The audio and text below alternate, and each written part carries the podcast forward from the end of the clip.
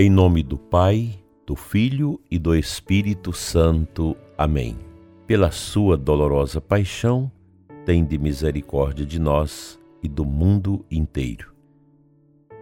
Amado ouvinte deste programa, hoje, sexta-feira, um dia tão bonito na semana, por ser também uma recordação, uma memória da paixão de Jesus que ocorreu numa sexta-feira, temos na Santa Igreja de Deus o costume de dedicar as sextas-feiras à nossa mortificação interior.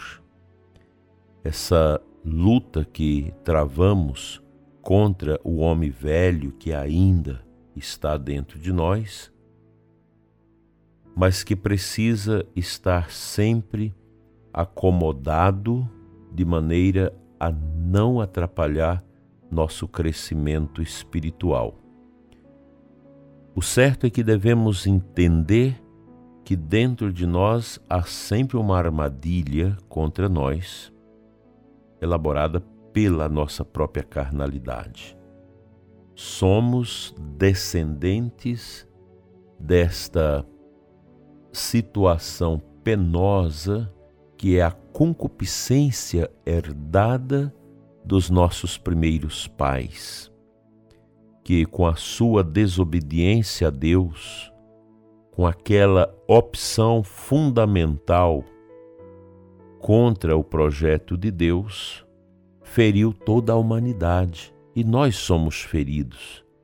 Nós somos machucados, nós trazemos e ostentamos dentro de nós esta realidade tão dura que precisamos combater dioturnamente a nossa carnalidade, o nosso fechamento à luz e esta facilidade que temos de nos abrir às trevas, ao pecado, ao mundanismo. Ou seja, é preciso travar esta luta dioturna contra a nossa miséria. Todos carregamos esta miséria, esta inclinação que tantas vezes nos leva a atitudes que fere a nossa gratidão a Deus, fere a nossa sensibilidade espiritual em viver cada vez mais nossa proximidade de Deus. Desejo compartilhar com você o tema da amargura e da ingratidão que tem aumentado sua presença na vida das pessoas. Tempos atrás, conversando com um médico bastante experiente, nós trocávamos ideias sobre o fenômeno humano, sobre a fraqueza humana e justamente nós conversávamos sobre a amargura. E a gente pode imaginar o quanto os médicos encontram nos seus consultórios estas situações, que são situações que nos estressam.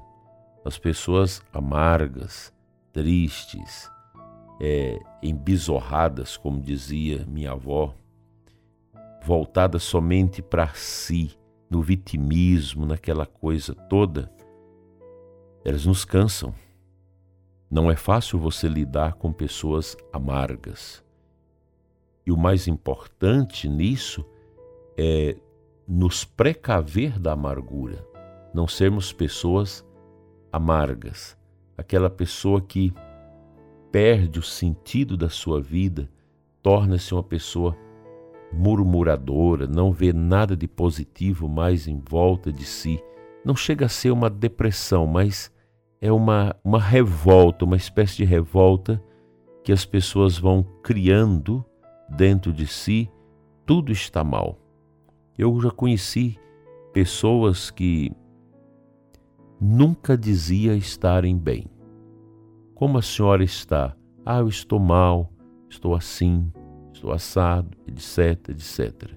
É a amargura, uma doença terrível que vai matando o sentido da vida. É impressionante como a pessoa amarga não é capaz de agradecer, não agradece a Deus, não agradece as pessoas, não é capaz de reconhecer o valor do outro que ajuda a cuidar e etc. A amargura ela entra dentro de nós em razão do nosso orgulho. O orgulho é a base destas realidades. A pessoa vai perdendo o sentido da vida, perdendo a alegria, perdendo aquela chave de leitura positiva que nós devemos ter da vida. Então a amargura vai entrando, vai tomando conta.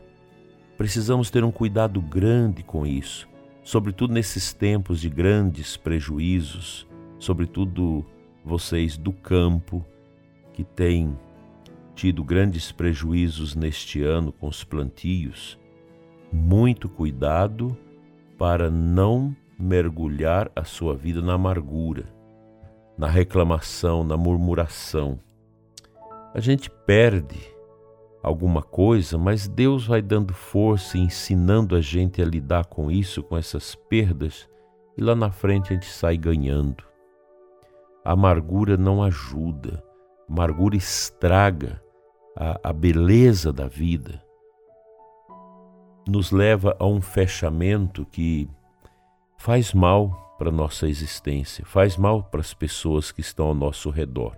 Pessoa amarga, ela não judia somente de si, mas ela causa dor no coração da família, das pessoas que estão próximas que é diferente de uma depressão, que a, a depressão a pessoa às vezes não age, não tem motivação para nada, não é capaz de reagir a nenhuma motivação.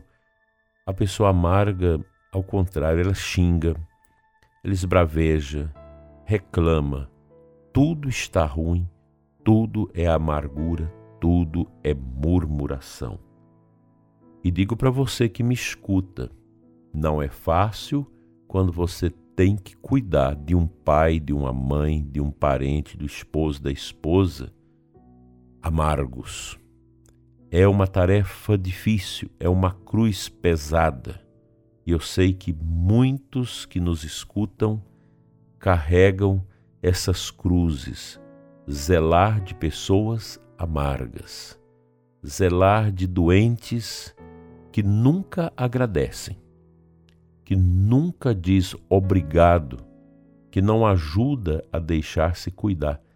Aqui eu faço um parênteses para que nós possamos agora, neste momento desta oração, pedir a Deus a graça de uma velhice humilde.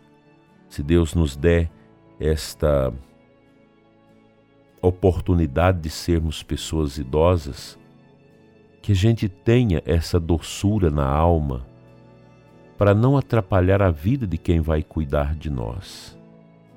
A amargura é um fel, é uma soda cáustica que, além de estragar a vida da pessoa, toca de maneira negativa a vida de quem cuida, de quem está próximo.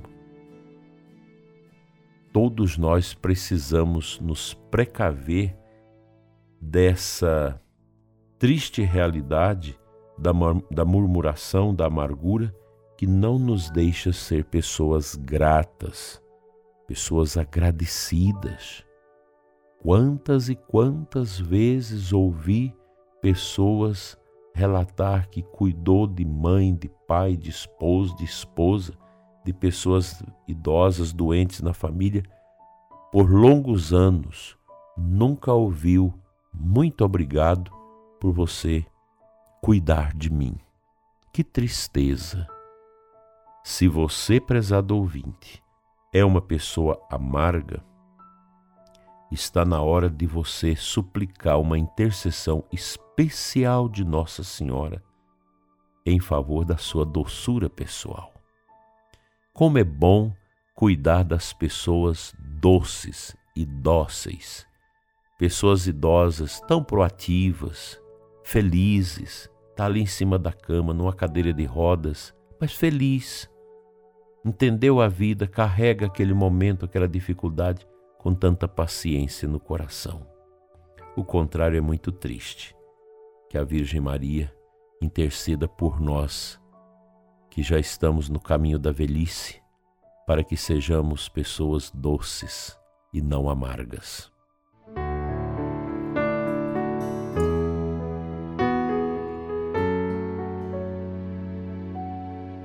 O Evangelho desta sexta-feira, Lucas 1, 46 a 56, logo no início, São Lucas retrata para nós o que Nossa Senhora disse. A minha alma engrandece o Senhor e o meu espírito se alegra em Deus, meu Salvador, porque olhou para a humildade da sua serva. Doravante, todas as gerações me chamarão bem-aventurada. Trata-se da oração do Magnificat de Nossa Senhora. Esta oração que, na oração das vésperas de todos os dias no breviário, na liturgia das horas, ela é apresentada como um cântico evangélico exatamente no final da tarde, quando já passamos as maiores tribulações do dia, com Maria nós agradecemos a Deus. Esta disposição de gratidão permanente no coração é um caminho suave e maravilhoso de combate à amargura. O amargo nunca agradece. A pessoa que carrega a amargura no coração não agradece. Se torna uma pessoa ingrata, cada vez mais amarga tudo que faz, que, as, que a família faz, que as pessoas fazem em favor dela, é sempre motivo de uma amargura a mais. Que coisa impressionante é isso. Eu conheci uma pessoa que morreu idosa profundamente amarga. Todos os filhos relatam: nossa mãe foi uma pessoa a vida toda amarga. Não nos deixou doçura. É impressionante isso, como faz mal a amargura de alguém na vida dos seus filhos, na vida da família.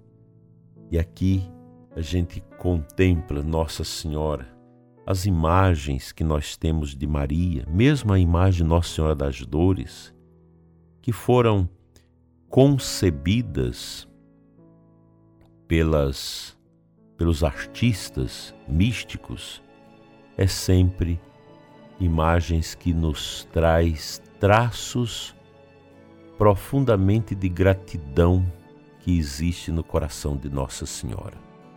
Essa gratidão, obrigado Senhor, por mais um dia. Obrigado por este sofrimento que estou passando.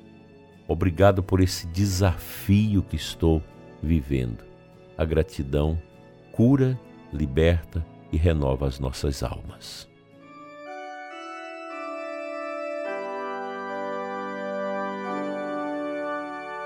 Pai Santo, dai-nos a cura da amargura, da tristeza e da ingratidão que nossas almas sejam purificadas, restauradas, tocadas pelo teu divino e eterno poder. Obrigado, Senhor, por tudo. Obrigado pelo ar que respiramos, pela família que temos, mesmo com seus problemas. Obrigado, Senhor, pela minha vida, pela vida do ouvinte que ora comigo nesta manhã assim seja. Amém.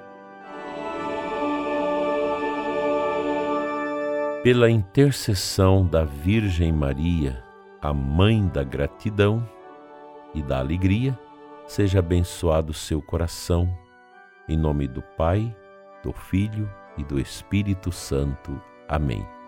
Abençoada preparação do Natal para você e sua família. Assim seja.